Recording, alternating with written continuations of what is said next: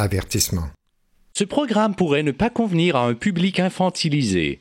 La supervision du gouvernement est conseillée. Vous êtes la masse critique. masse critique. Ce qu'on voit, c'est un côté de la médaille depuis deux ans et demi, mais on ne nous montre pas l'autre côté de la médaille. Il y a des milliers de scientifiques qui sont complètement écartés des débats. C'est une vérité qui vient d'en haut, puis qu'on ne veut pas exposer à la critique. Vous écoutez Radio Masse Critique.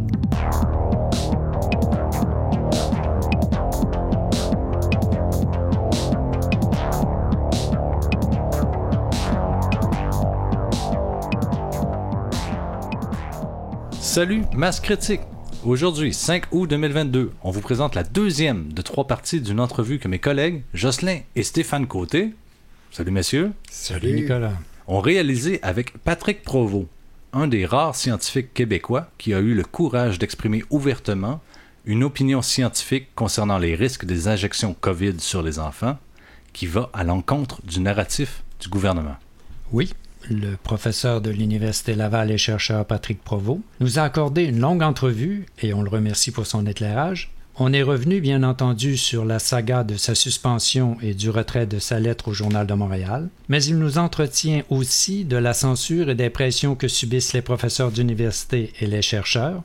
Il questionne le narratif dominant sur la pandémie et la vaccination de masse contre la COVID avec des injections d'ARN messager expérimentales, plus particulièrement quand il s'agit des enfants. Il questionne l'étiquette de complotisme apposée à tous ceux qui mettent en doute les arguments et les raisonnements qui soutiennent ce narratif. Il questionne le statut des médias. Il questionne les contrats que les gouvernements ont signés avec les fabricants des injections COVID, le contenu de ces injections, entre autres sujets. Donc, on peut dire que Patrick Provost fait vraiment le tour des questions qu'on est en droit de se poser sur toute cette crise sanitaire depuis maintenant plus de deux ans.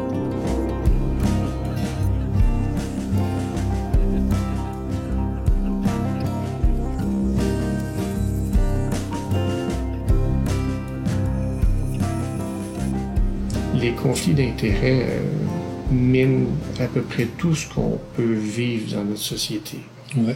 Quand on voit dans les contrats que le gouvernement a signés avec les différentes pharmaceutiques, entre autres pour les vaccins, il y a une clause qui dégage les compagnies pharmaceutiques de toute poursuite en c'est- cas d'effet C'est secondaire. incroyable, ça. C'est comme euh, Donc une ça, responsabilité complète. déjà là, on doit se poser la question. Et ces compagnies-là font des milliards de profits Mhm. euh, de manière inattendue. Et là, si par exemple, bon, c'est déjà commencé, mais les victimes d'effets secondaires vont faire des réclamations, s'il y a des réclamations, c'est le gouvernement qui, va les, les rembourser.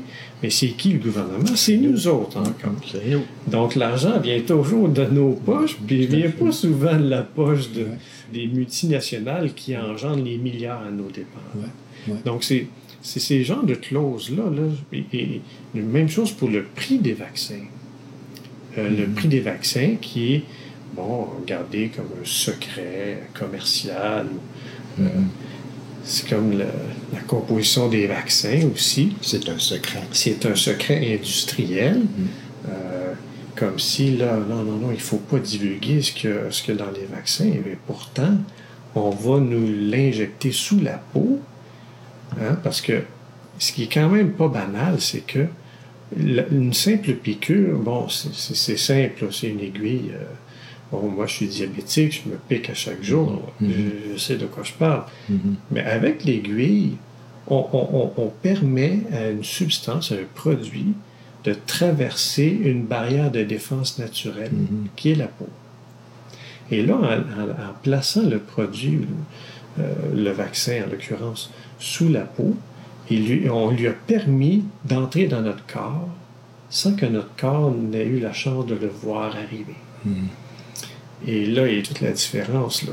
C'est pas comme si on rencontrait un pathogène naturellement, euh, via la peau, via la, la respiration, nos voies respiratoires, tout ça. On injecte ça sous la peau. Et le seul fait qu'il y a certaines des composantes qui nous soient inconnues, ou la séquence même de l'ARN messager. On, on connaît que des nucléotides qui sont modifiés, mais la séquence exacte est inconnue. Il y a des composés là-dedans qui sont encore inconnus. Euh, moi, j'ai des sérieuses questions. Je dis, euh, OK, on, on peut peut-être donner son consentement, mais est-ce qu'on peut dire qu'il est éclairé si on ignore ce qu'on nous injecte exactement? Oui, exactement. Tout à fait. Donc, si ça vient un peu comme euh, ce qu'on parlait tantôt, avant, avant l'émission, euh, le fait qu'on doit croire ce qu'on nous dit. On doit croire la compagnie pharmaceutique qui nous dit que le vaccin contient de l'ARN messager qui code pour la protéine spike. Oui, d'accord. Mais qu'est-ce que ça code aussi? Qu'est-ce que ça contient aussi, ce vaccin-là? Ouais. Vous nous dites qu'il est sûr et efficace, mais comment on peut être certain qu'il est sûr si on ne connaît pas exactement sa composition? Ouais. Si un comité ne peut pas répéter les expériences, un comité de recherche, c'est bien difficile de, de dire effectivement c'est les, vaccins ont telle particularité. Vu que tu abordes le sujet justement du contenu des, euh, des vaccins, est-ce qu'il ne serait pas conforme à la démarche scientifique que des chercheurs indépendants fassent l'analyse des fioles des fabricants de vaccins? Ben, tout à fait. Euh, on peut, comme point de départ, utiliser l'information que, que les compagnies nous donnent sur les composantes qu'on retrouve dans le vaccin.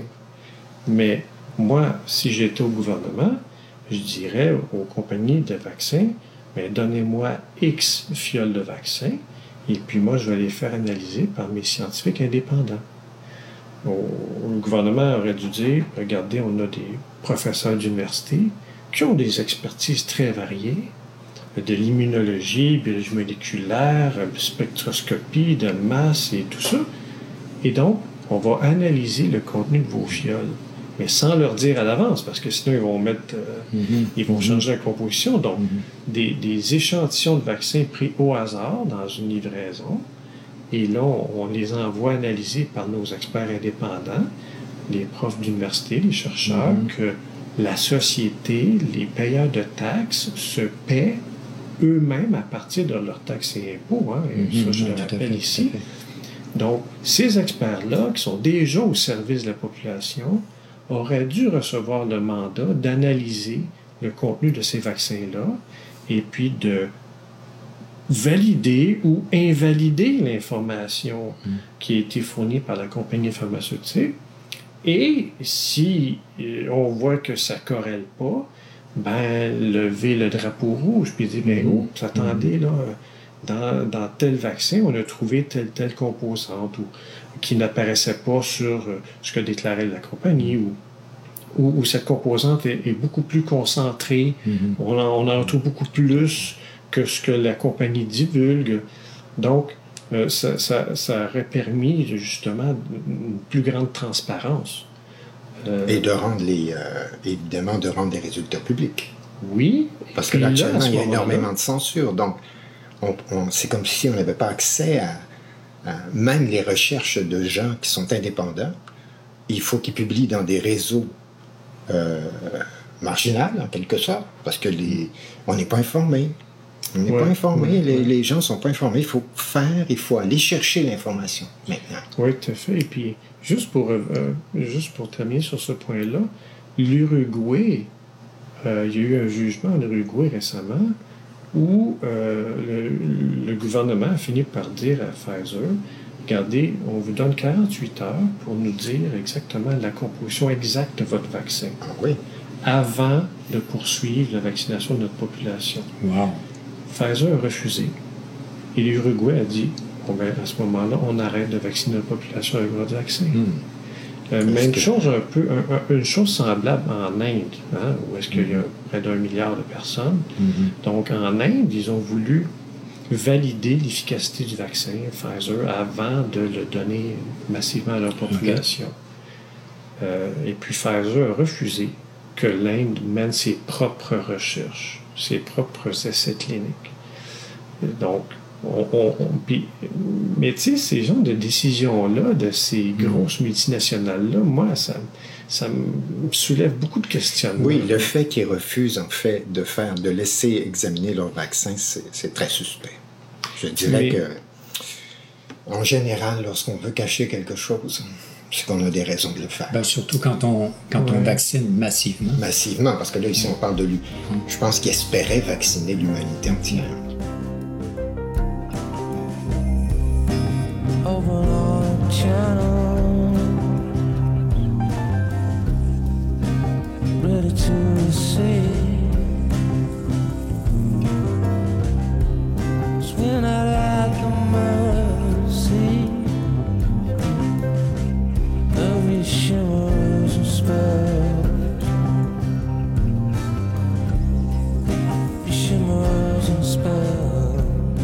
Oui, ben c'est ça qui est un peu. euh, qui, est délicat parce que la vaccination de masse, euh, j'ai justement un papier en cours là-dessus. euh, il y a vraiment beaucoup de risques associés avec la, la vaccination de masse.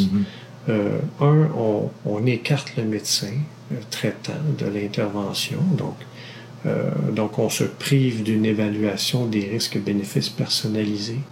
Donc, habituellement, euh, quand on a une condition médicale, euh, on va voir notre médecin et puis lui, avec notre portrait clinique, il nous connaît. Euh, il, va, il va nous proposer un traitement ou un moyen de résoudre cette problématique-là. Mais là, avec la vaccination de masse, le médecin n'est plus là.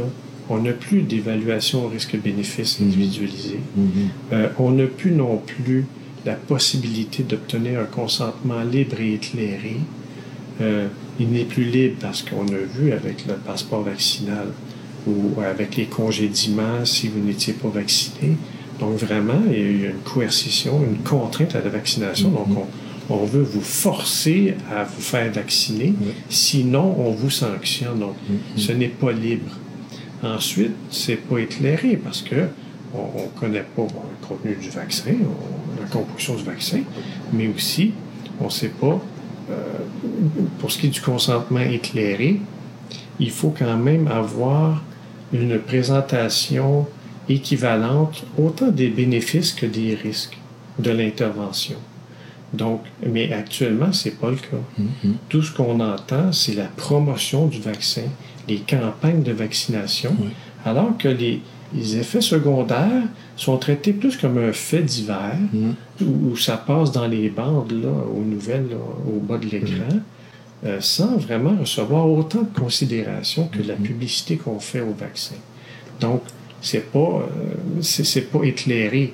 Et puis là, je pourrais rentrer dans, dans toute le, la, la difficulté qu'une personne peut avoir pour déclarer ses effets, ses manifestations cliniques inhabituelles suite à la vaccination, qui, euh, à laquelle il y a vraiment plusieurs barrières euh, qui fait que le portrait qu'on a actuellement des effets secondaires suite la vaccination, il est fortement sous-estimé, justement à cause de toutes ces barrières-là. On pourra en nommer plusieurs. Là.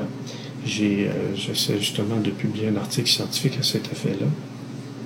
Donc, en premier chef, au premier chef, ce sont les médecins, hein. donc en première ligne, quand ils reçoivent le patient. Euh, tout de suite, euh, si le médecin n'est pas ouvert à l'idée que les symptômes puissent être liés au vaccin, euh, c'est certain qu'il n'y aura jamais de déclaration.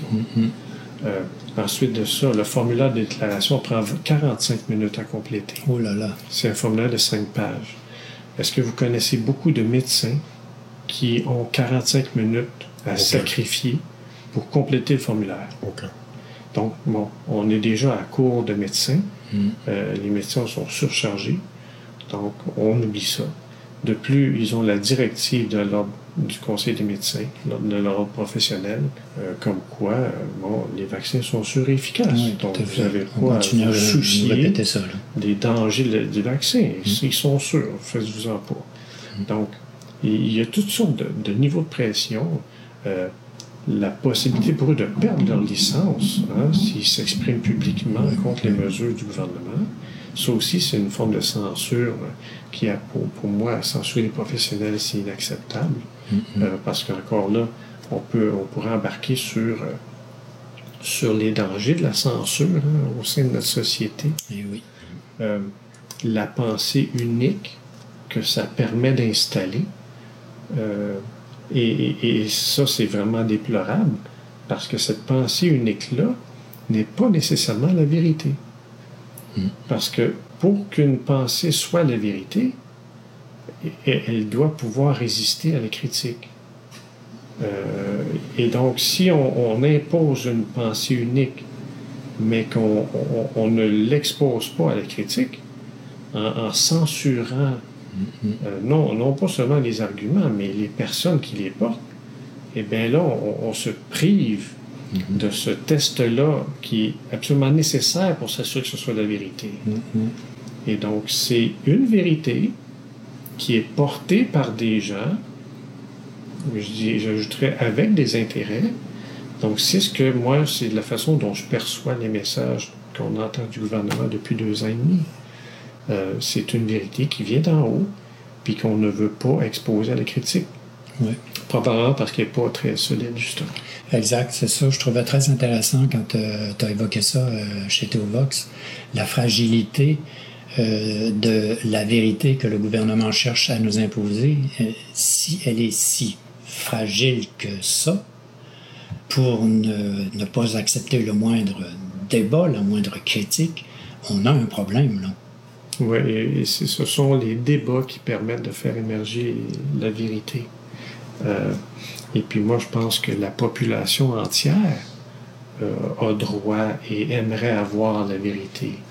Mais actuellement, euh, ce qu'on peut voir, c'est qu'il y a une bonne proportion de la population qui croit que ce qui leur est présenté constitue la vérité.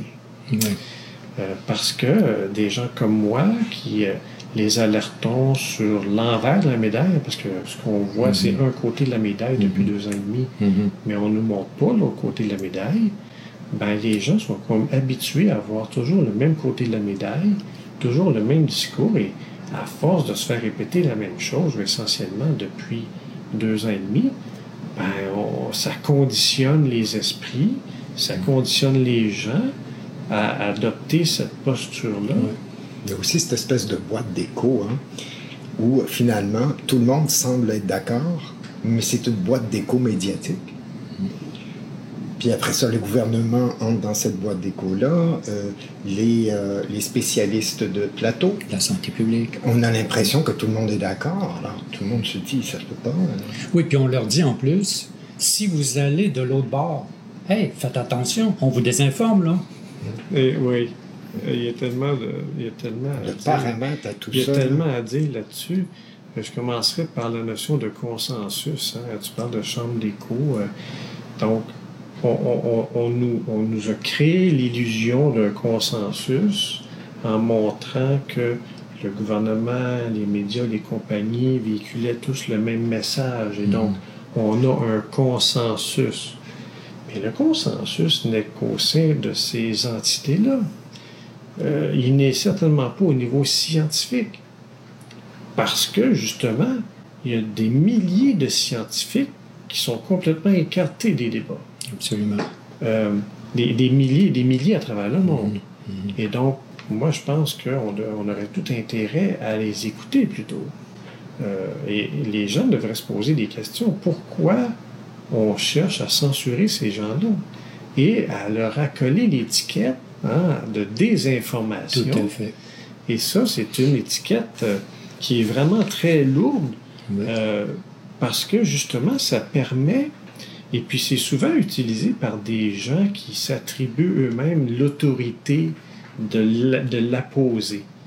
Euh, et et- et d'utiliser le terme désinformation, tout de suite, ça discrédite celui qui porte cette information-là, qui est tout simplement une information qui diffère de celle qui est véhiculée et qui est généralement acceptée par le public ou par les autorités. Euh, mais de là à appeler ça de la désinformation, peut-être que ça constitue une désinformation par rapport à ceux qui portent l'information, mais c'est tout simplement une autre information qui est essentielle justement dans notre cadre de vérité, parce que ça, ça- ça vient compléter l'information qui est fournie, et donc, tout ensemble, c'est, avec le maximum d'informations et des débats qu'on peut juste arriver à, à- à obtenir la vérité. Euh, Mais cette étiquette-là de désinformation est très sournoise. Oui. Parce que ça fait depuis deux ans et demi maintenant que on nous, on nous impose un narratif dominant.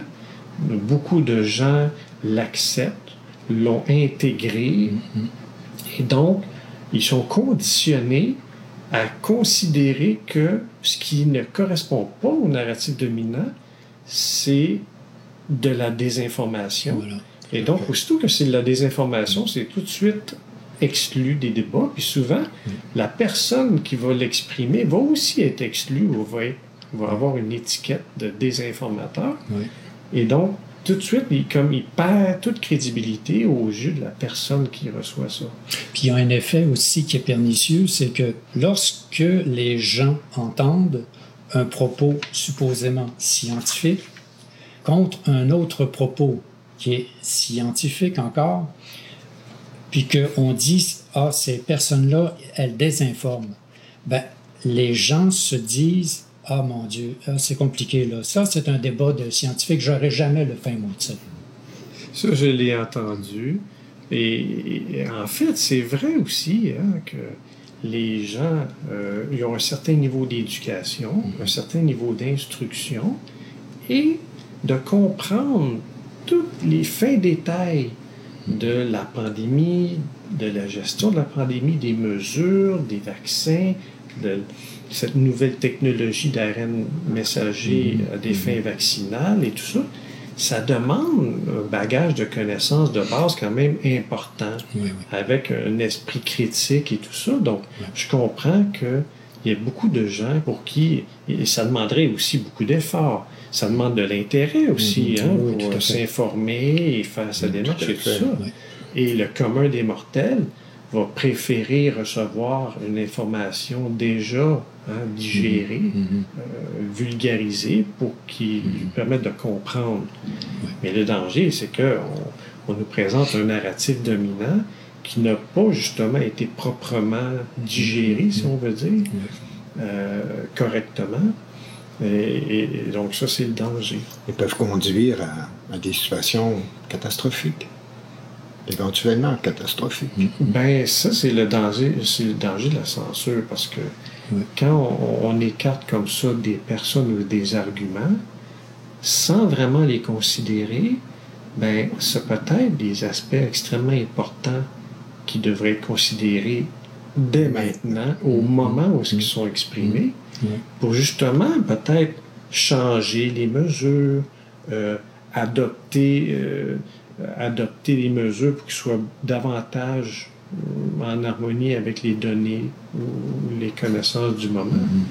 Mais si on exclut comme ça des arguments, des, des idées, euh, ben on s'en prive. Et puis, je pense que en quand même assez tôt dans la pandémie, on n'avait pas le luxe de se priver de ces idées-là. Et même encore aujourd'hui, où est-ce que la crise de la COVID se, se poursuit, puis euh, tout indique que c'est euh, un peu à cause des personnes qui sont vaccinées. Exact. exact. Euh, je pense qu'on aurait eu tout à gagner là, d'avoir, de- d'avoir écouté Ouais. c'est- c'est l'autre l'envers de la médaille. Tout à fait. We are here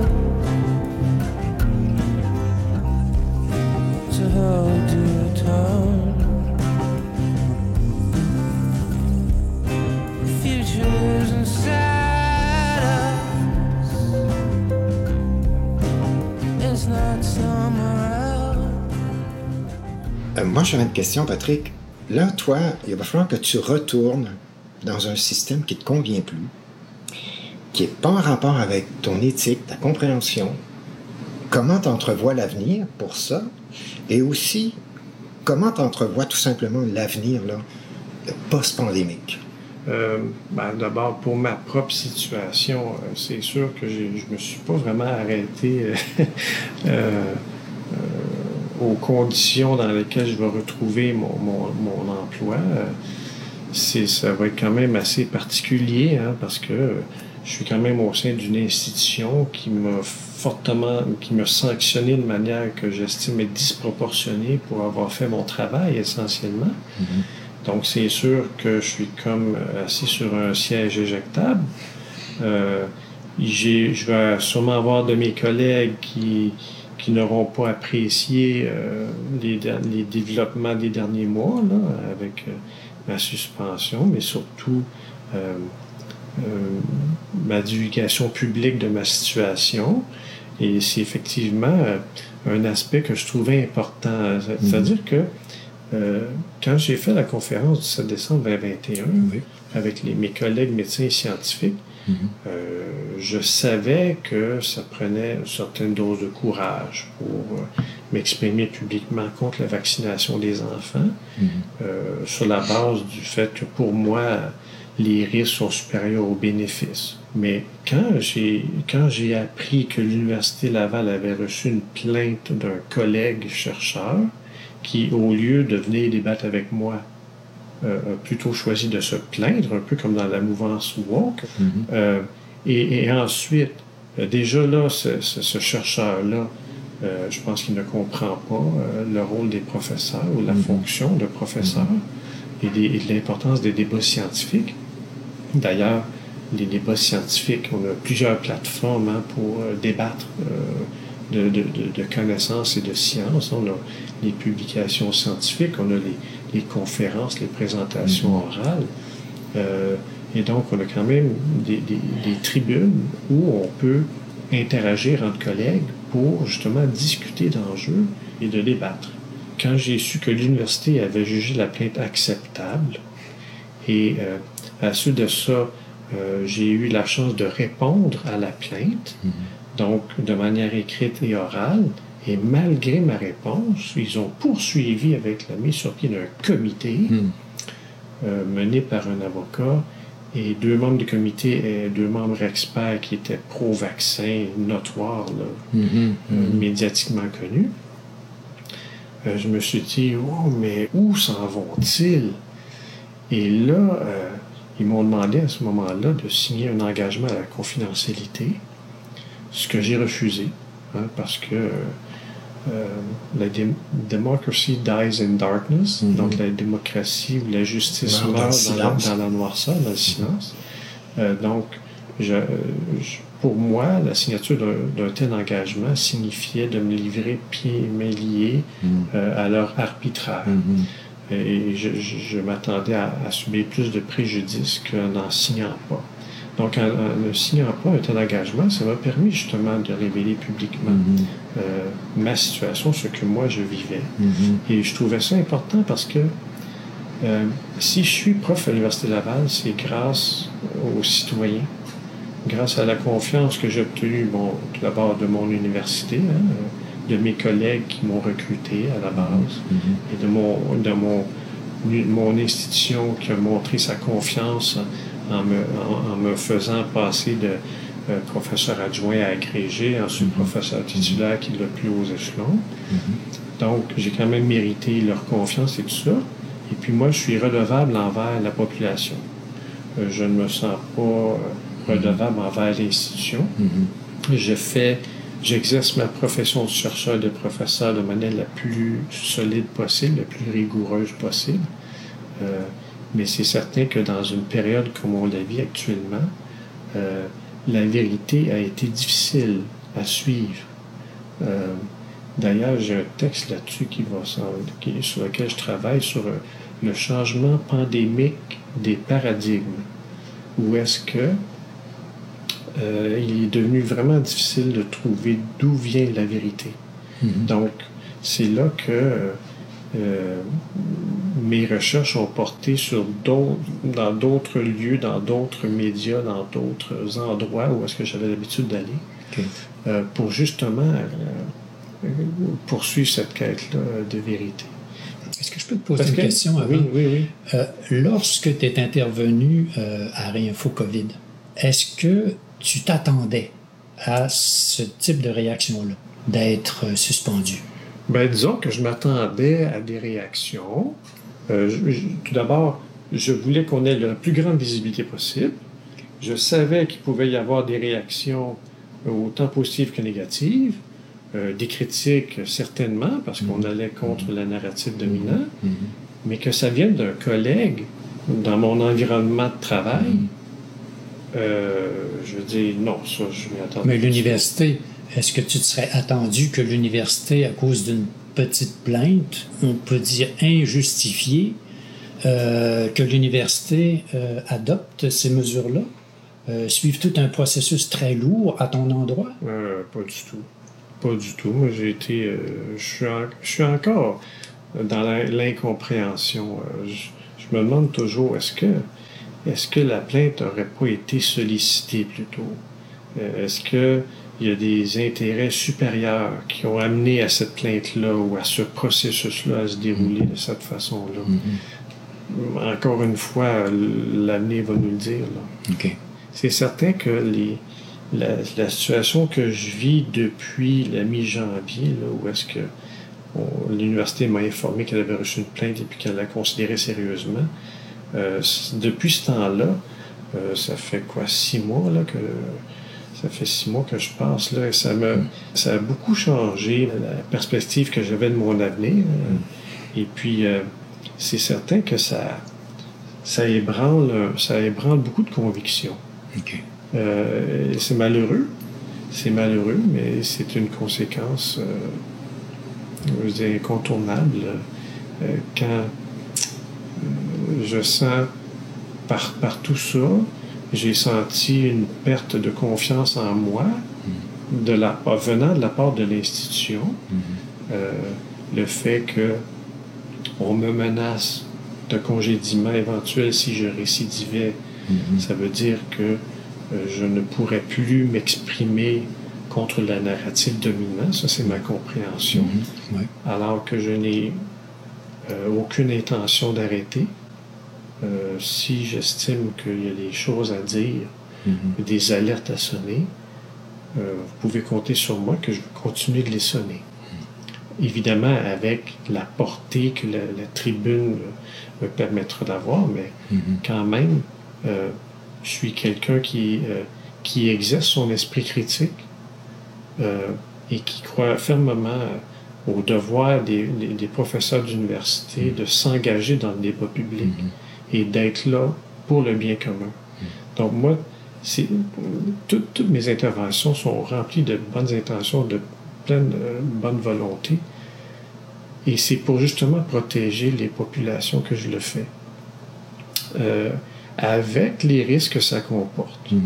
Parce qu'évidemment, dans, mon, dans mes fonctions, c'est principalement la recherche. OK? Et, et- et donc, euh, pour faire la recherche, ça implique la rédaction de demandes de financement. Donc, d'aller chercher des subventions de recherche. Donc, ça demande des bonnes idées, des habiletés de rédaction, mais aussi, ce sont des demandes de subventions qui sont évaluées par les pairs. Donc, par des spécialistes, des experts comme moi. Et donc, si mes interventions publiques ont reçu euh, un accueil plutôt défavorable auprès de mes pairs, euh, il est possible que ces pairs-là euh, soient influencés euh, négativement, même si euh, les, les organismes subventionnaires ils demandent toujours aux experts de- de- d'éviter ou de ne pas avoir de billets. Mais dans cette situation qu'on vit actuellement, c'est vraiment difficile parce que la pandémie, la gestion de la COVID-19, et, euh, elle a tellement bouleversé nos vies que tout devient, tout est amplifié. Et puis là, ça peut devenir difficile pour des experts d'écarter tout billet quand ils vont venir pour examiner et évaluer la demande de subvention de Patrick Provost qui s'est exprimé contre la vaccination des enfants. Évidemment. Donc, ça, euh, de ce côté-là, j'entrevois des difficultés. Euh, Je vais l'admettre, là, je, je l'avoue. Donc, je ne sais pas dans quelle mesure je vais être capable de poursuivre ma carrière de chercheur à cause de cet élément-là. Mais en que... même temps, c'est ça, moi, moi, ma question, c'est aussi cet aspect-là, c'est tu retournes dans un milieu et tu as fait une démarche intérieure, tu es arrivé au point où tu remarques que, comme tu disais tantôt, euh, il y a eu des remises en question euh, sur tes convictions, euh, qu'est-ce que tu faisais dans ce milieu-là, au fond? Et là, ça, correspond peut-être plus à ce que, à ce que intérieurement, puis à ce que toi, tu, Pourquoi tu, tu, faisais ça au fond? Les raisons qui t'avaient amené à faire de la recherche ne sont plus les mêmes maintenant. C'est comme si euh, l'institution avait ses propres raisons, puis toi les tiennes. Oui, effectivement. Effectivement, on peut le voir comme ça. Euh, depuis, en fait, c'est depuis que j'ai eu des, des manifestations cliniques inhabituelles suite à une première dose de vaccin auquel je me suis soumis. Euh, j'ai fait un cheminement personnel euh, tout à fait particulier euh, que j'avais jamais mené auparavant. Et donc, tout était nouveau pour moi. Et, et évidemment, j'ai évolué à travers ça. Tout ce que j'ai vécu aussi au cours des derniers mois euh, m'ont permis aussi d'évoluer euh, comme personne. Puis ça m'a permis de voir aussi que, Caroline, euh, je suis un des seuls universitaires en fonction qui osent s'exprimer. C'est incroyable. C'est incroyable. Et puis ça, je trouve ça vraiment désolant.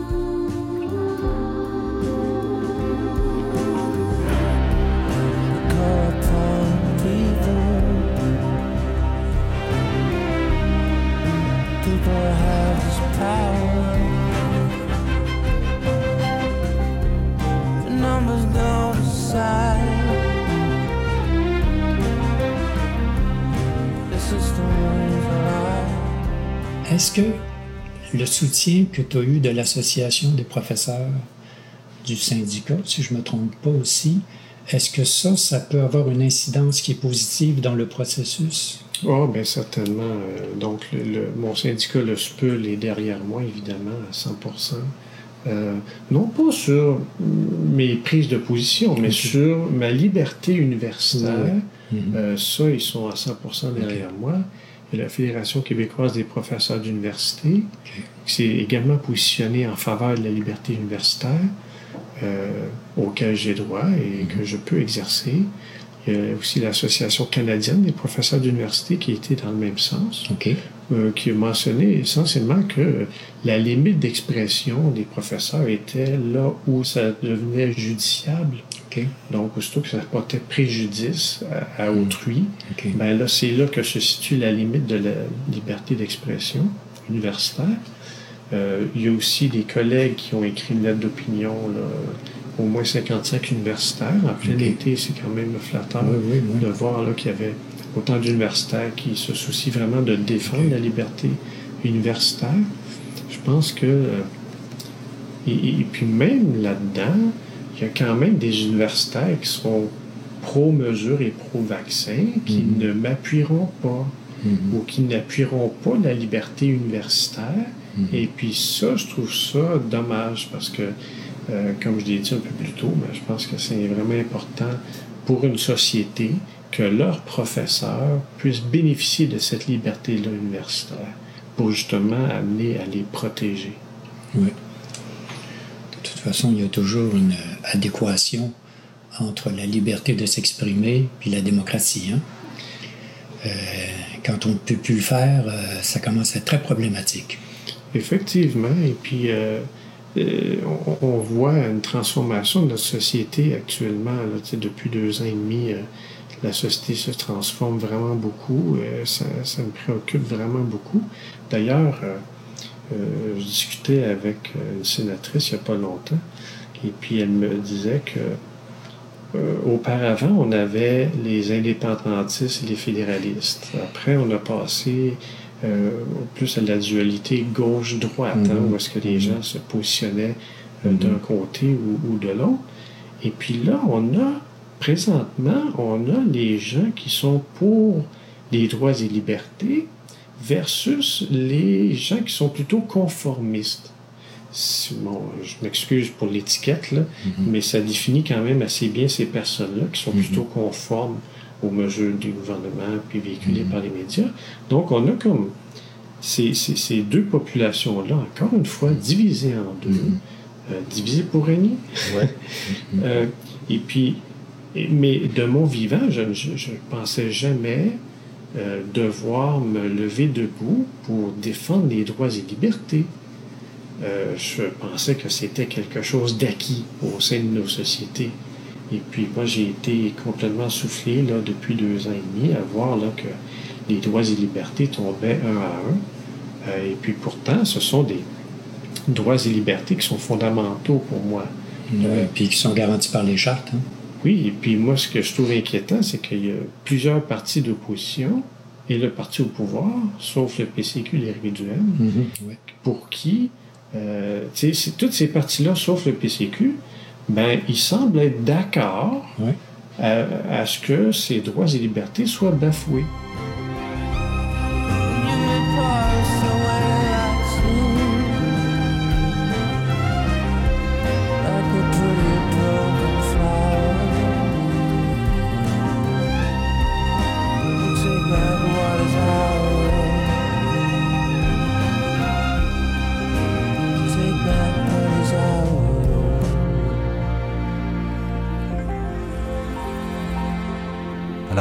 S'arrête ici pour aujourd'hui. Vous aurez remarqué qu'il s'agit de propos sensibles et donc sujet à la censure.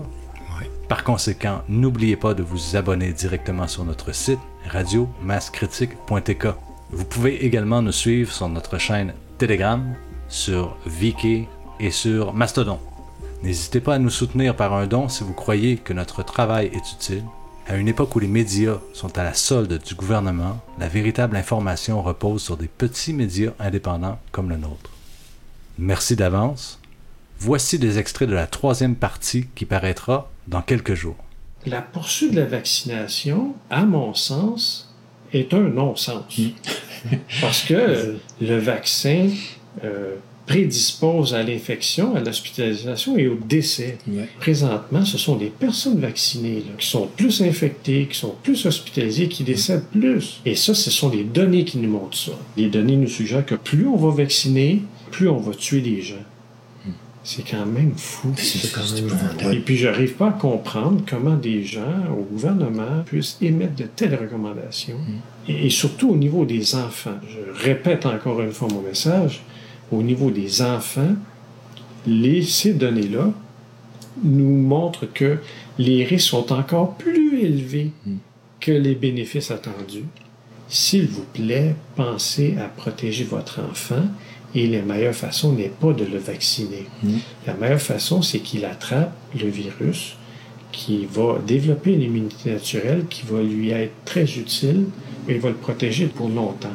Les universitaires et les scientifiques sont invités à communiquer publiquement leurs préoccupations, idées, analyses et perspectives et à débattre sur la société québécoise qui, depuis mars 2020, traverse ses plus grands bouleversements depuis la Seconde Guerre mondiale, plutôt que d'attendre de faire l'autopsie d'une gestion de crise et d'une transition sociétale ratée. Patrick Provost.